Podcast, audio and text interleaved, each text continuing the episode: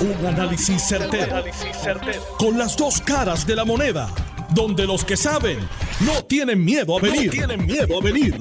Esto es el podcast de Análisis 630 con Enrique Quique Cruz. 5 y 3 de la tarde de hoy, lunes 21 de noviembre del 2022. Tú estás escuchando Análisis 630. Yo soy Enrique Quique Cruz y estoy aquí de lunes a viernes de 5 a 7 en línea telefónica con la ex fiscal del Departamento de Justicia, la licenciada Janet Parra. Buenas tardes, licenciada. Muchas gracias por contestarnos. Bienvenida aquí a Análisis 630, como siempre. Muy buenas tardes, Quique, y buenas tardes a todos sus radioescuchas. En un cambio de 180 grados, el gobernador reaccionó hoy a las expresiones suyas durante el fin de semana con un ya basta hablar desde afuera no tiene la misma validez ni debe tenerla. Ya no está allí.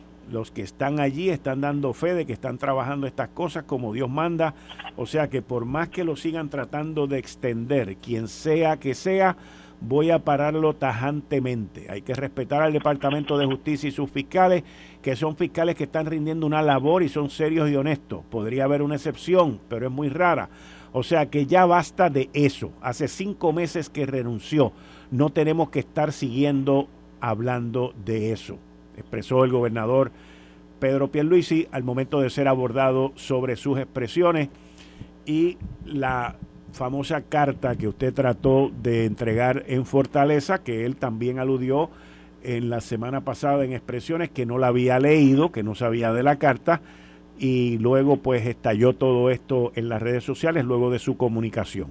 Licenciada, basta ya.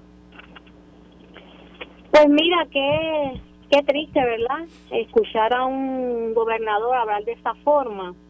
Sin embargo, cuando la fiscal Betsaida Quiñones, que está adentro, hizo unas acusaciones, pues a ella tampoco se le debe dar crédito. Y es que realmente, que estés adentro o estés afuera, siempre va a haber una excusa, siempre va a haber una tirada de toalla a los funcionarios. Y yo quiero que esté bien claro que yo no estoy criticando a los fiscales, porque gracias a los fiscales es que ese departamento no se ha, no se ha ido por el barranco. Yo estoy criticando al secretario de justicia y estoy criticando a la jefa de fiscales, porque la labor que ellos están haciendo es pésima. A pesar de ellos, esos fiscales siguen haciendo su trabajo y siguen eh, eh, representando a las víctimas de delitos. Pero es bien lamentable, primero que el jueves eh, él, haga unas manifestaciones de que no ha leído mi carta, obviamente la leyó en el fin de semana, nadie es bobo para no darse cuenta que él mandó a pedirle y la leyó este fin de semana y fíjate qué curioso, nunca nadie ha desmentido que en realidad hay allí 15 asesinatos. Claro, ellos están diciendo que están haciendo el trabajo, pero yo me fui hace siete meses, no cinco, siete meses atrás, yo presenté mi carta de renuncia ¿Qué ha pasado? Que en esos siete meses no, los casos están en la misma situación que yo los dejé. Y ahí es que está lo lamentable, que tengamos un gobernador que no sepa decir, mira, eh, vamos a verificar, vamos a hacer lo posible por adelantar las gestiones de estos casos. Mira qué fácil es decir, eh, mira, ella ya no está ahí, ella no debe saber de lo que está hablando, ella ya es agua pasada, este, a mí me dijeron que está todo bien y seguir con la idea de que todo está bien. Licenciada Yanes Parra, le pregunto, usted ahora siguiendo el tracto de la contestación que me acaba de dar, usted dice tirada de toalla, ¿a quién que le están tirando la toalla? Bueno, obviamente le está tirando la toalla a su secretario de justicia y a la jefa de fiscales. Fíjate que mi denuncia siempre ha sido que la jefa de fiscales no le decía al secretario lo que estaba pasando con esos casos hasta que yo en, en una reunión de otro asunto le traigo a colación esos casos y le digo, mire, yo tengo estos casos y él interviene. Porque esa siempre ha sido mi crítica, que la, la información siempre se quedaba en la oficina de la jefa fiscal y ella no la compartía con el secretario. Por eso es que yo le decía al secretario, usted está enajenado. Cuando yo renuncié y él me llamó, yo le dije, me gustaría hablar personalmente con usted porque hay cosas que usted no sabe, de las que usted está enajenado. Si las jefas fiscales no dan información al secretario, pues eh, obviamente el secretario tampoco se la va a dar al gobernador. Ahora, pero es más fácil ahora decir, no, no, todo el mundo lo está haciendo bien, la que lo hizo mal es Janet Parra. Bajo la estructura del Departamento de Justicia de Puerto Rico, la jefa de fiscales es una empleada, podríamos decir, de confianza del actual secretario, ¿correcto? Eso es así. Y ella está ahí designada por él, ¿correcto? Correcto. Ok. ¿Y, ¿Y dónde es entonces que está el fallo en estos 15 casos de asesinato? Que, by the way, eh, digo, no sé si usted puede compartir, esto es otra pregunta. Primero, ¿dónde es? Primero contésteme esa parte, ¿dónde es que esté el fallo? Porque usted me dice, la labor de los fiscales es lo que mantiene el departamento, sin embargo, la crítica suya es directamente hacia la jefa de fiscales, por ende, por permitir lo que está pasando al secretario de Justicia. ¿Dónde es que está la labor pésima que usted identifica y dónde es que los fiscales entonces no se sienten amarrados las manos? Es lo que le pregunto, ¿qué es lo que está pasando? Pues mira, cuando tú tienes una jefa de fiscales que actúa de una manera eh, que nadie puede, si no es a través de ella, hablar con el secretario, llegar al secretario, cuando toda información que tú le vas a dar al secretario primero tiene que filtrarse a, través de la jefa de fiscales y ella decide qué ella le dice y qué no le dice. En marzo del 2022, como te dije ahorita, yo tenía una reunión con el secretario sobre otro asunto y aproveché y le hablé de esos 15 asesinatos, que son 20 en realidad. Son 20 asesinatos, pero de esos 20 se pueden radicar 15. Cuando él supo de, esa, de esos asesinatos, él le preguntó a ella, ¿y, y, qué ha pasado? Y ahí es que ella le dice, es que hay este unos análisis forenses que no se han entregado. Él, delante de mí, llamó en ese momento al que estaba de director interino, porque para ese tiempo la doctora Conte, si no, si no me equivoco, estaba en Grecia en un, en un viaje oficial y él llamó a, al instituto, a la persona que estaba de interino, y pidió colaboración. De ahí comenzaron a llegar unos análisis forenses, empezaron a llegar análisis forenses.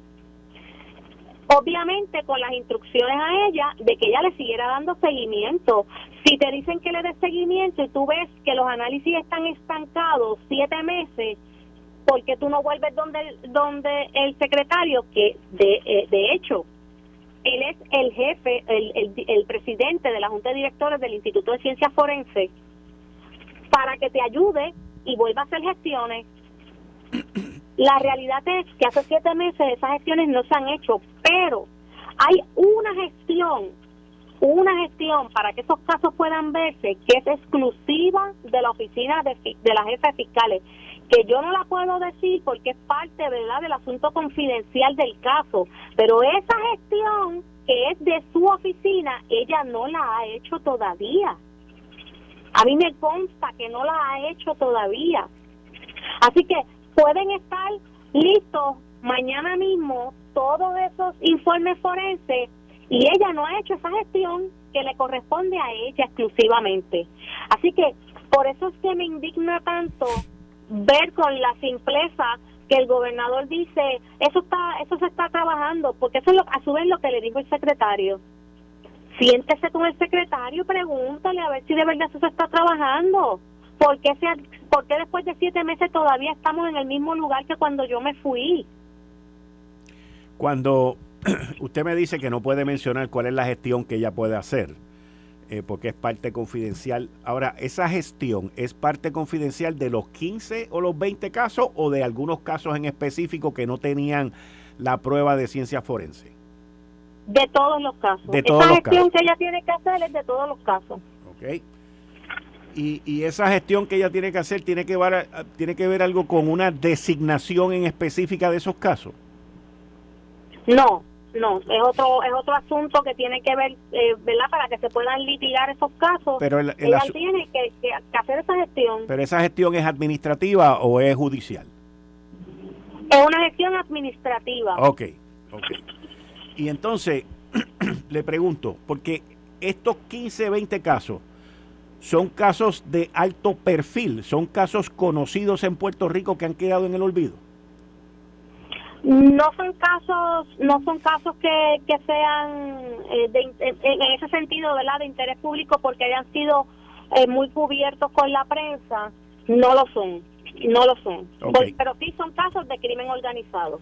Son casos de crimen organizado que tienen que ver con narcotráfico.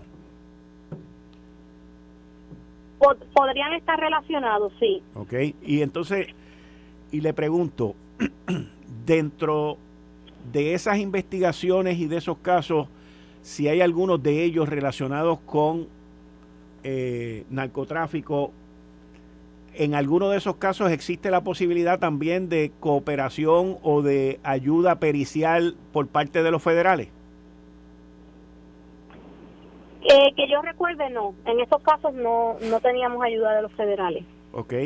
¿Y usted, de conocimiento propio, de conocimiento propio, como fiscal con experiencia de 26 años que tiene, usted está segura, sin ningún tipo de duda, de que esos 20 casos están listos.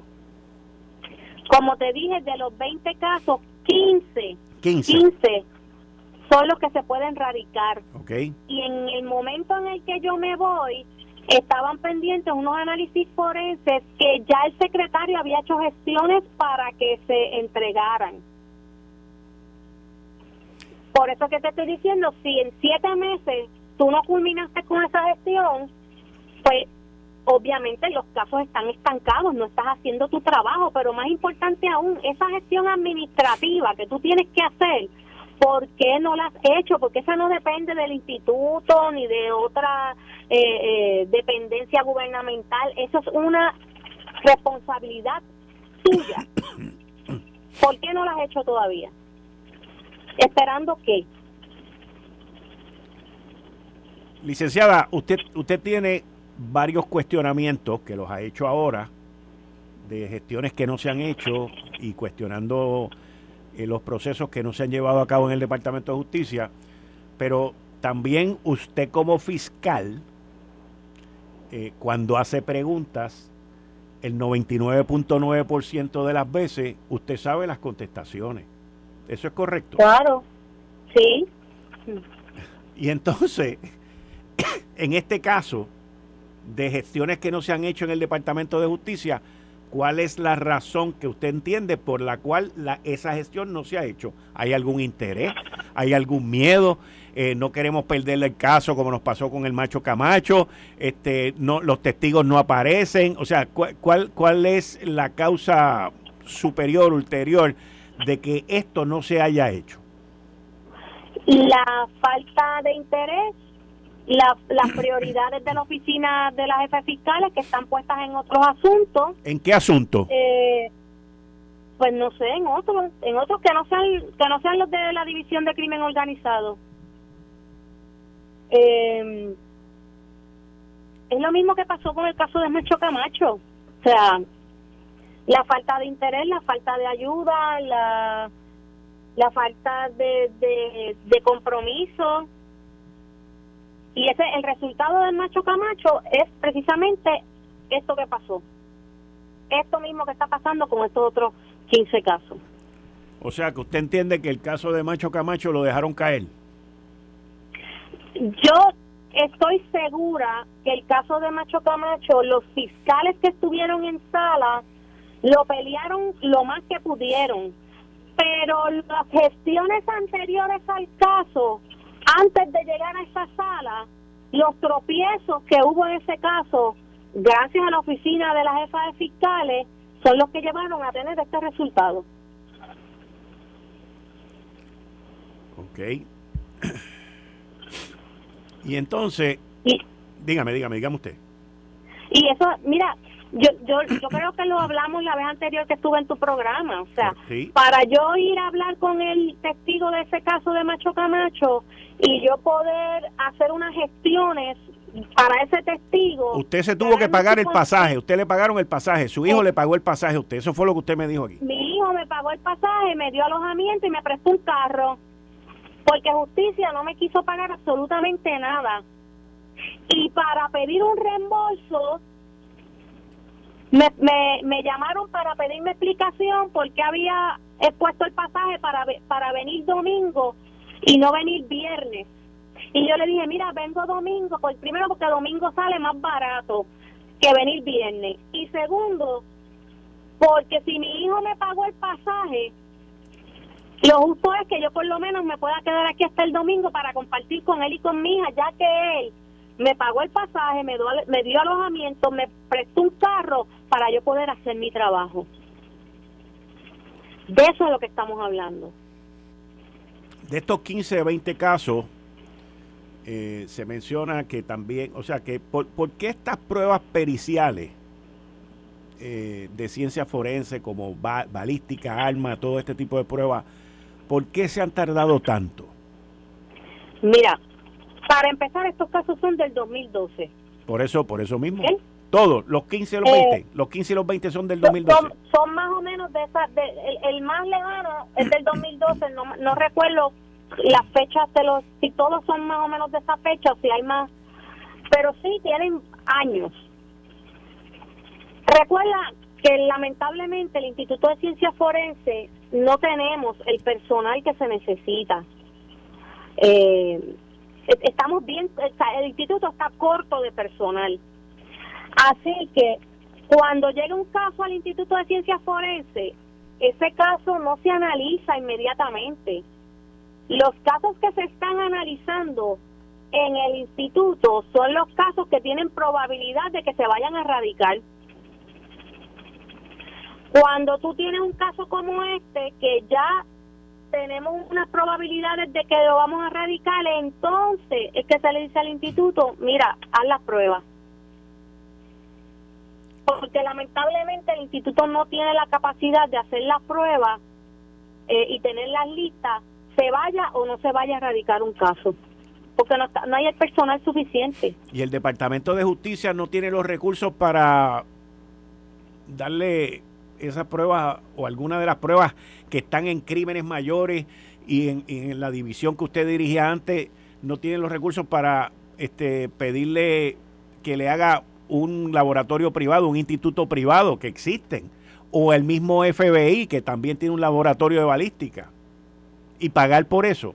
Digo, si yo tengo interés en encauzar a alguien y acusar a alguien, yo no tengo que agotar todos los recursos que yo tenga.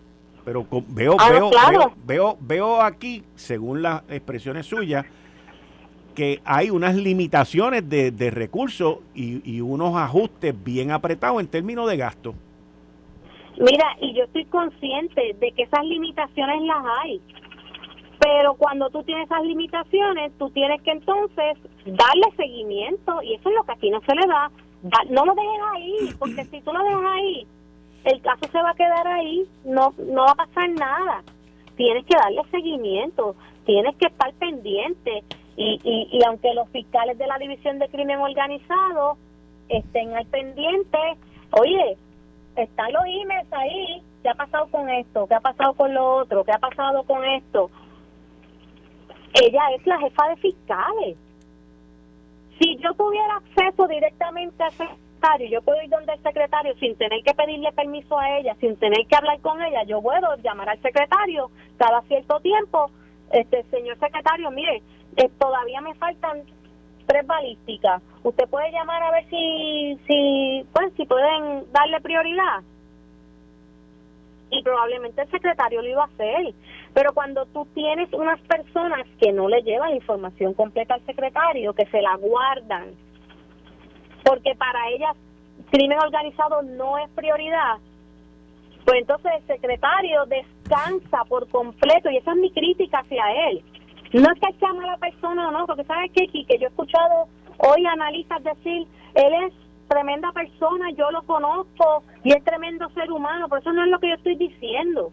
Yo estoy diciendo que es una persona que está rodeado por otra y que confía ciegamente en otras personas que lo mantienen enajenado. Los sospechosos de estos 15, 20 casos están en la calle. Entiendo que la mayoría eh, no.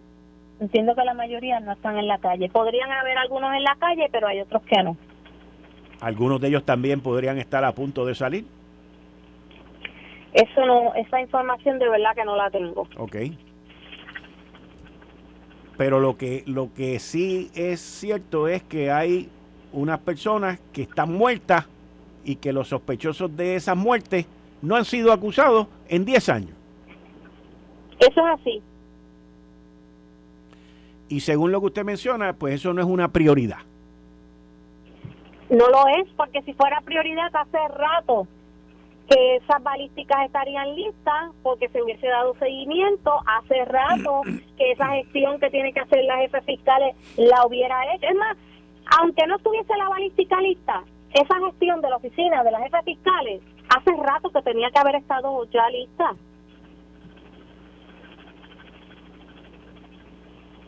yo sigo preguntándome por qué no están listas.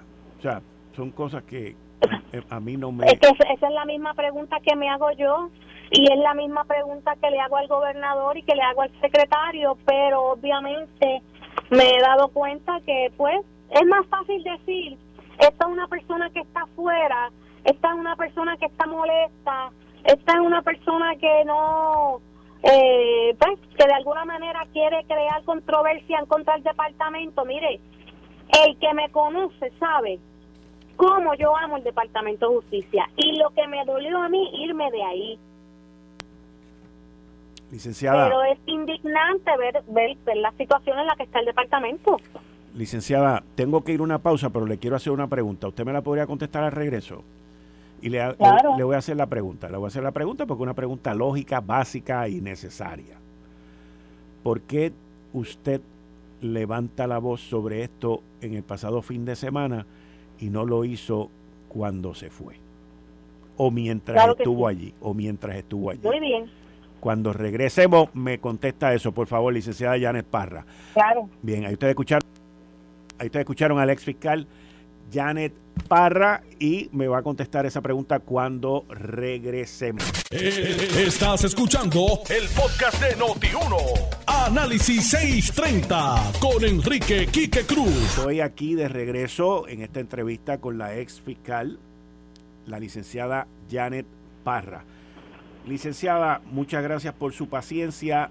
La pregunta es por qué usted no levantó la bandera antes de irse o antes de siete meses más tarde?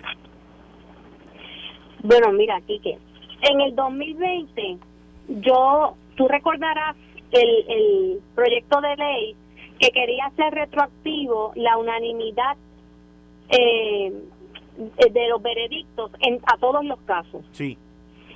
Yo hice un video eh, que no era contrario a la política del Departamento de Justicia. Yo hice ese video hablando en pro y en beneficio de las víctimas. Y ese mismo día que yo hice ese video, la entonces secretaria de Justicia, Denise Longo, me llamó a su oficina y me dijo que me iban a radicar cargos de impostura, porque que, yo estaba suplantando el lugar de ella, cargos bajo la ley de ética gubernamental y que iba a iniciar mi proceso de destitución. Tengo que decir que yo estaba acompañada por mi fiscal de distrito, que era Melissa Vázquez, y fue la fiscal Vázquez la que la hizo cambiar de parecer y le, le dejó saber que, mira, que yo no estaba haciendo nada en contra del departamento, sino que por el contrario, estaba hablando a beneficio de nuestras víctimas y, y, logró que ella cambiara de, de parecer. Pero no solamente ella, sino que cuando estaba Olga Castellón como jefa de fiscales, me llamó varias veces a su oficina para llamarme la atención por mis redes sociales y me advirtió que ella monitoreaba mis redes sociales. Entonces, cuando tú tienes una jefa que te dicen que si tú sigues dando tu opinión, que si tú sigues dando tu parecer, que si tú sigues diciendo lo que tú piensas, te van a votar para una persona que, que, que toda su vida estuvo en el servicio público, que es jefa de familia, que al igual que tú, pues tiene deudas que atender, pues tú dices, pues yo no puedo decir aquí nada, porque me van a votar, me van a radicar cargo, por yo decir lo que pienso. ¿Por qué no lo hice en el momento en que radico mi renuncia? ¿Sabes por qué? Porque esas cartas de renuncia le estoy diciendo al secretario, mire, esta es mi trayectoria, esto es lo que yo dejé en, en crimen organizado, me voy por una circunstancia y aunque yo no esperaba que el gobernador las discutiera conmigo, porque obviamente el primer mandatario no tiene por qué discutir eso conmigo, pero por lo menos el secretario de Justicia, a quien yo le llevé copia de esa carta, y cuando me llamó yo le dije, secretario, yo quisiera hablar con usted porque usted está enajenado de unas cosas. Y esa comunicación nunca se dio. Como esas, esas cosas yo entendía, ¿verdad? Y entiendo que son asuntos confidenciales pues yo no dije nada hasta que yo escuché al gobernador el jueves decir que él ni siquiera había leído mi carta, que eso era cosa del pasado, minimizando, ¿verdad? Eh, las razones por las que yo me voy y peor aún minimizando el que hayan 15 asesinatos y yo diga que están estancados allí. Así que yo dije, pues mira, lo único que me resta es hacer un video y dejar saber qué es lo que está pasando, porque si el primer mandatario, y que le puede llamar la atención el secretario, ha asumido una postura como la que ha asumido el señor gobernador, pues ¿qué tú puedes esperar? ¿A dónde tú vas a ir a buscar respuestas? Si no es decirlo públicamente. Y hoy salió la fiscal Betsaida Quiñones también hizo unas declaraciones, eh, básicamente confirmando muchas de las áreas que usted este, menciona, pero también entra aquí en, esta fórmula los, los investigadores, eh, que son los que le dan seguimiento al caso constantemente. ¿Eso es correcto? Yo del, yo del caso de Betsaida desconozco. No, no, no estoy hablando, no estoy hablando, no, no estoy hablando de Betsaida. cambié el tema. Hice un comentario sobre Betsaida, pero cambié el tema sobre los investigadores. Pero ya que trajiste a Betsaida, fíjate, yo no conozco, yo no soy amiga de Betsaida, yo la conozco como fiscal, pero nosotros no somos BFF forever, tú sabes. No es que yo la voy a defender, porque ella no es mi amiga y nosotras somos mingas pero ¿qué es lo primero que pasa cuando Betsaida habla? Porque fíjate como el gobernador dice que ya yo estoy afuera, que ya no tengo vela en el entierro. Sin embargo, Betsaida, que está adentro, ¿qué es lo que han hecho con Betsaida? Insinuar que ella ha estado o que tiene algo con algún reportero, eh, hablar de que ella estuvo destacada en un sitio. Mire, mire, señor secretario, si Besaida estuvo en un destaque, ese destaque, usted lo aprobó. Y entonces ahora viene a criticarla porque ella estuvo en un destaque, un destaque que él aprobó. ¿Sabe? E, e, esa es la falta de sinceridad de la que yo hablo. Vamos a, vamos a, vamos a tirarle a Besaida, vamos a destruir el mensajero. Y el mensaje, y el mensaje, ¿qué pasa? ¿Qué pasa con eso? Pues de la misma manera conmigo, ah, mira, ella ya no está ahí, ella ya no tiene vela en ese entierro, básicamente lo que dijo el gobernador, allá no importa ya lo que pasa en justicia, ella no tiene vela en ese entierro, ya ya no tiene nada que decir. Y le pregunto sobre la fuga de los fiscales. Eh, se están yendo los fiscales. ¿Por qué se están yendo? Es básicamente la razón principal por la que se están yendo los fiscales por una cuestión económica. No, eso no es cierto. Hay, mira, yo nunca me planteé irme por una cuestión económica. Yo me fui porque ya sentía que a mí ya no me querían en el departamento porque me hacían la vida imposible. Porque para yo pedir una fotocopiadora, prácticamente yo tenía que darle un riñón a la oficina de la jefa de fiscales. Cuando tú ves que te ponen tropiezos en el camino, que no, que, o sea, que tú vas con un paso firme haciendo que tu división crezca, y, y, y, lo que ves es tropiezo, tropiezo, tropiezo. Si se mira, es que esta gente no me quiere aquí ya. Y la pregunta, la pregunta, la pregunta es, porque si, si yo trabajo en un sitio y, y yo pido una copiadora y tengo que dar un riñón, pero veo a otra persona que está en otra división que tiene menos responsabilidades que yo y, y no se la dan y no se la dan, pues yo digo, bueno, pues nos están tratando a todos igual. Exactamente. Pero si tú ves que hay otra división que no necesita tanto la fotocopiadora como la necesitas tú y se la dan, y tú pides fiscales, y ahí voy a la pregunta que me hacía. Cada vez que yo iba a la, a la oficina de las jefas fiscales, para que tú tengas una idea, la división de crimen organizado llegó a tener entre 11 a 12 fiscales. Cuando yo llegué a esa división, el director que estaba allí en ese momento me dijo que él se sentaba todos los días con un periódico a ver qué casos aparecían en el periódico que él podía pedir que vinieran para, eh, para crimen organizado, o sea, a pescar casos en el periódico. Pero ¿cómo y llamar a esa fiscalía, pues así mismo. Y le dije, no, eso para mí es inaceptable. ¿Cómo yo voy a estar buscando casos en el periódico y llamar a la fiscalía para que me los den? No, no, no. Yo empiezo a estrechar mis lazos con la policía, con el negociado de investigaciones especiales y empezamos a, hacer trabajo. Obviamente, empezamos a hacer mucho trabajo, pues yo necesitaba fiscales. Y cada vez que yo iba donde la jefa de fiscales a pedirle a un fiscal, no hay, somos menos 82. Ahora mismo tengo menos 82 fiscales. No te puedo dar ni un solo fiscal. Hmm. Pero una de dos, o ella me mentía diciéndome que éramos menos 82 para no darme los fiscales, o en efecto había menos 82 fiscales. ¿Cuál de las dos cosas es peor? Yo no sé. Si no tener los 82 fiscales o si ella me mentía para no darme un solo fiscal. De ahí es que nace mi, mi información de ella misma, de que había menos 82. ¿Sabes? De verdad que yo no te puedo explicar la sensación de frustración que a mí me daba cada vez que yo tenía que ir a la oficina de fiscales a pedir algo. Porque siempre era un cuestionamiento. Entonces tú ves que otras divisiones aparecían fiscales para las otras divisiones y para crimen organizado, no. Y, y le pregunto, y es una pregunta un poquito tochi, pero ¿había alguna rivalidad entre ustedes dos? ¿Había alguna riña entre ustedes dos cuando estaban allí y por eso era que no y me voy de aquí y nos vemos y adiós? Mira, yo conozco a la jefa de fiscales cuando a ella la trasladan a Bayamón. Mientras ella fue fiscal de fila, no hubo ninguna, yo no tuve nunca ni un sí ni un no con, con, Jessica Correa. Ella no hizo más que ponerse el sombrerito de jefa de fiscales y ahí cambió todo.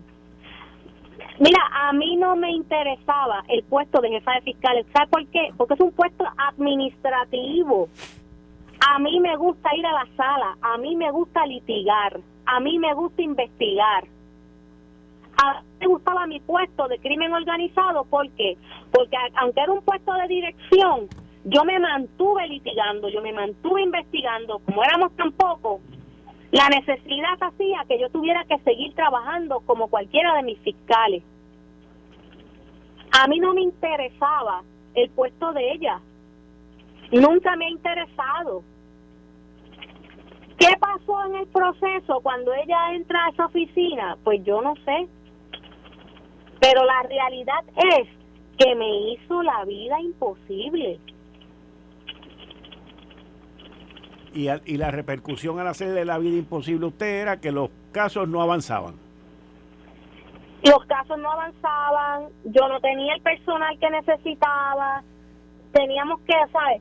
Mis fiscales y yo teníamos que dar más que la milla extra para que la, el trabajo saliera. Entonces llega el momento, bueno, cuando yo me ir y pagarme todo, para y mi hijo pagarme todo, para yo poder entrevistar a ese testigo, yo tuve una conversación con mi hijo, porque yo le decía, yo no puedo creer esto, y mi hijo me dice, mamá, vete de ahí, Y yo decía, no, déjame terminar este caso. Y fue mi hijo el que me dijo, mamá, tú siempre vas a tener un caso que te vas a querer quedar.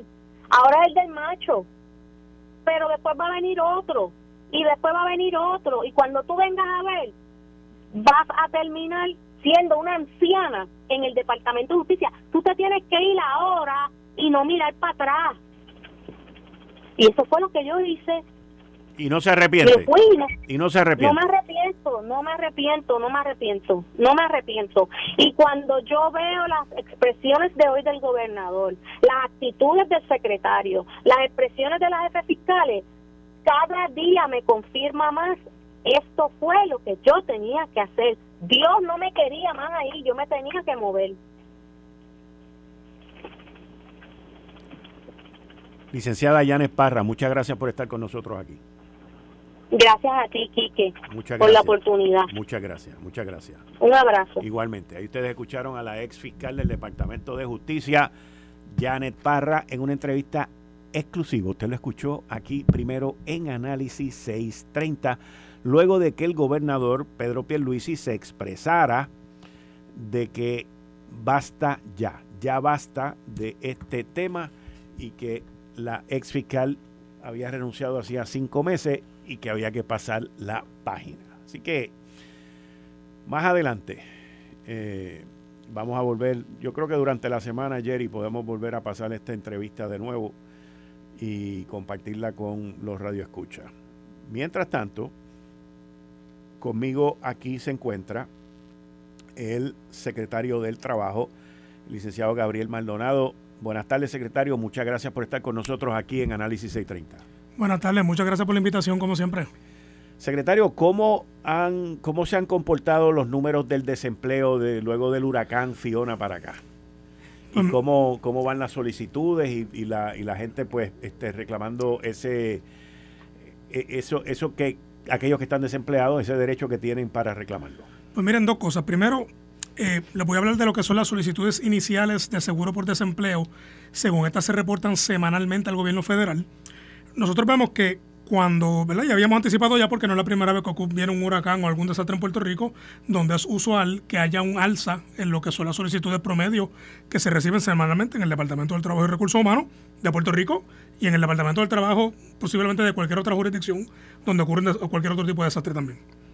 Eh, pero en términos de lo que tenemos nosotros atados al huracán Fiona, nosotros vemos que, miren, por ejemplo, la posiblemente dos meses antes de que llegara el huracán Fiona, las solicitudes estaban promediando unas 1.000, 1.100, 1.200 eh, solicitudes iniciales eh, presentadas semanalmente. 1.000, 1.200 semanalmente. Llega el huracán y la semana siguiente estamos viendo un, un alza, ¿verdad? Pues ciertamente por el huracán, que yo siempre lo ato mayormente a la falta de energía eléctrica, eh, de 5.052 solicitudes. Luego vemos que ese número, a la medida que pasan las semanas, va bajando a 4.621, 3.086, 2.576, hasta ubicarse en 2.204, que es la última semana que tenemos reportada y que corresponde a la semana que termina el, 29 de octubre. Okay. Eso en cuanto a las solicitudes por desempleo. Si vamos ya un poquito adentrándonos a lo que son las, eh, o viendo más en detalle las solicitudes como tal, eh, vemos que, y voy a segregar lo que es el DUA de lo que es el seguro por desempleo normal, o el regular, ¿verdad? Lo que siempre está. En cuanto al DUA, que es la que se activa cuando viene el desastre. Esa fue la que, la que hablamos la última vez que usted vino, que para pequeños comercios, ¿verdad? Esa, esa puede aplicar a individuos, pero también aplica a empleados que trabajan por cuenta propia, que a su vez pueden ser pequeños comerciantes. Los cuentapropistas. Eso es así. Ok. Eh, la, data más actualizada que tenemos sobre este tema, eh, que es el viernes, viernes era 18, ¿verdad? Ajá. Sí, al viernes, viernes 18, eh, habíamos recibido 13.861 solicitudes. De estas, 13.615 se determinaron como elegibles. Eh, y esto se estima en un total de unos 3.3 millones, lo que correspondería a, a esas solicitudes. Eh, en términos de lo que es seguro por desempleo, y lo divido, pero lo menciono también porque eh, el, requisito básico para tú ser elegible bajo el DUA es no ser elegible para seguro por desempleo. Así que hay personas que, por motivo del huracán, en vez de recibir DUA, reciben seguro por desempleo. Ok. Esta data está un poquito más atrás. Eh, estos números son del 8 de noviembre y es por limitaciones del sistema. Esto es algo que estamos trabajando constantemente. Ya para el año que viene vamos a tener un sistema nuevo, que esta data la vamos a tener mucho más al día, mucho más fácil de, ¿verdad? mucho más accesible, tanto para nosotros como para el público. Pero, eh, ¿verdad? con las limitaciones que tenemos hoy día, la tenemos hasta esa fecha. Y ya habíamos visto unas 5.500 solicitudes para esa fecha. Así que sumando ambas cosas, eh, y, y pensando que posiblemente de seguro por desempleo sean un poquito más que esa por el tiempo que ha transcurrido entre esta, entre esta información y, los días que han pasado, eh, pues miren, tal vez pues lleguemos a unas 20.000 solicitudes en conjunto, 22.000, sea lo que veamos antes de que culmine, y esto es importante para todo el que nos escucha, de que culmine el periodo para presentar la solicitud inicial de seguro por desempleo en cuanto al DUA. y cuando digo seguro y solicitar de seguro por desempleo, y, digo en cuanto al DUA, es porque es una sola solicitud. O sea, el reclamante, la, persona que se haya visto impactada por motivo del huracán en cuanto a su empleo u autoempleo, eh, exhortamos a que presente una solicitud antes del 30 de noviembre de 2022 para que su solicitud pueda ser evaluada bajo el DUA. Si la, si la presenta después de esa fecha y es elegible para el desempleo regular, no pasa nada, ¿verdad? Se valora como de costumbre. Pero si no fuera elegible para el desempleo regular, pues ya después de esa fecha no va a poder ser elegible bajo el DUA porque se le pasó la fecha límite. Ok. Así que esa es la importancia de esa fecha. Y eh, todavía, pues la gente tiene oportunidad, porque esto es hasta el 30 de noviembre. Hasta el 30, sí, hasta el próximo 30 de noviembre va a poder presentar su solicitud inicial y se valorará bajo el DUA de, de, hacer así, ¿verdad? Lo, lo, que o sea, estamos hablando del próximo miércoles. Correcto. De la semana que viene. Sí. y ahí no hay prórroga, ahí no hay ahí bendito. No, miren, esto, eh, digo, a, menos que el gobierno federal lo pudiera extender, eh, pero realmente esta fecha la impone el gobierno federal y esta fue la que se la que se determinó que iba a regir para este desastre del huracán ¿Cuántas solicitudes has recibido hasta ahora para el DUA? Del DUA, eh, ahorita mencioné que eran 13.861 para el viernes. Ok, para, eso es para el eso para este viernes 18. Para el viernes 18, sí. 13.000. ¿Y cómo compara eso con con otros efectos atmosféricos anteriormente. O sea, está within range, está está bien o, o, este huracán pues impactó menos. No lo podemos comparar con María, son dos cosas completamente distintas. Sí, miren, tal vez cuando lo comparas con el huracán María, obviamente la magnitud de María fue, mucho más amplia y duró mucho más el desastre. De hecho, para María hubo, hubo una excepción en términos de por cuánto tiempo tú podías reclamar el DUA, precisamente debido a la magnitud del desastre. Así que yo, yo no creo que, lo puedas comparar directamente, pero, pero viene, tal, tal, vez si lo comparas con María, que fue algo de extrema magnitud, eh, y lo compara con tal vez un DUA que hubo a principios de este año, de una lluvia que ocurrieron en el norte de Puerto Rico a principios de este año, pues, pues la diferencia, eh, sí, o sea, la vas a ver, ¿no? ¿no? No tengo ese dato conmigo, pero lo había visto hace unas semanas atrás y, no, o sea, realmente no, no compara, así que yo, yo pensaría que pensando, y, remontándome de nuevo a, cómo en este caso del huracán Fiona, eh, en lo que tiene que ver en el impacto en el empleo o el autoempleo, tal vez lo ibas a ver eh, directamente atado a cuán rápido te volvió la luz, dependiendo del municipio que fuera, pues yo creo que, estos estimados son, ¿verdad? Te digo, esta data eh, sí, sí, bastante, tiene, tiene sentido, ¿no? Muy bien, muy bien. Secretario, pues como siempre, muchas gracias por estar con nosotros aquí. Dígame. Sí, no, lo, otro que sí, si tenemos tiempo, lo otro que teníamos era la, data del mercado laboral. Ah, verdad. Que salió el viernes pasado también. Ajá, sobre eh, el mercado laboral es la participación. Esto, esto es lo que es el informe de empleo y desempleo, que a su vez se nutre de la encuesta del Grupo Trabajador, y el informe de empleo asalariado en agrícola, que son dos métricas diferentes que nosotros tenemos y que publicamos mensualmente en conjunto con el Departamento del Trabajo Federal para saber cómo está el el, el, el, mercado laboral puertorriqueño mes por mes. Lo más importante, eh, y sé que estamos cortos de tiempo, lo más importante es que valida lo que veníamos expresando ya hace varias semanas luego del huracán, de que el efecto del huracán realmente era temporero y que eh, nosotros en estos informes íbamos a poder determinar cómo se estaba comportando y que íbamos a ver una recuperación de lo que era la actividad económica una vez salieran estos informes. Así que, eh, por ejemplo, aunque la y esto, y esto es bien importante que lo mencione porque la, los números que voy a mencionar son no ajustados estacionalmente. Usualmente se ajustan, ¿verdad? Lo que ocurre mes por mes, el gobierno federal los ajusta por los comportamientos de temporada. Estos datos no se pudieron ajustar porque en septiembre eh, lo que fue la encuesta del grupo trabajador no se pudo hacer por el huracán. Así que el gobierno federal espera unos meses a ver cómo se está comportando previo a ajustarlo. Pero eh, nada, hago esa aclaración para, para que el, el que nos está escuchando sepa la diferencia. Eh, hubo un aumento cuando, cuando miras la tasa de, de desempleo, no ajustado, un aumento de 0.5%, ¿verdad? De 6% a 6.5%, pero a pesar de que hay ese leve aumento, eh, como quiera, eh, lo que es positivo es que eh, aumentó la participación laboral, aumentó el grupo de personas en la fuerza laboral, aumentó el número de personas empleadas.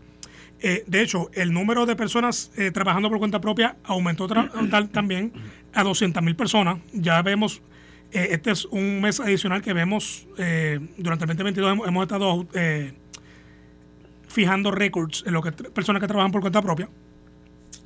Y lo que es eso, ¿verdad? De un lado lo que es el, encuentro del grupo trabajador, cuando miramos el empleo asalariado en la agrícola, vemos, y, de hecho, este sí se publicó en septiembre, y este sí está ajustado estacionalmente. Cuando vemos este informe, lleva subiendo todo el 2022 hasta que en este mes de octubre llega a un, que también es un aumento, eh, se fijan 926.600 nada, lo más importante es que todo está subiendo. Cuando comparas internamente, todo subió, salvo el gobierno. Excelente, muchas gracias, secretario. Buen fin de semana, feliz semana de acción de gracias. Igualmente, muchas gracias. Ahí ustedes escucharon al secretario del Trabajo, el licenciado Gabriel Maldonado. Yo soy Enrique Quique Cruz. Esto fue el, podcast de Notiuno. Análisis 630 con Enrique Quique Cruz. Dale play a tu podcast favorito a través de Apple Podcasts, Spotify, Google Podcasts, Stitcher y notiuno.com.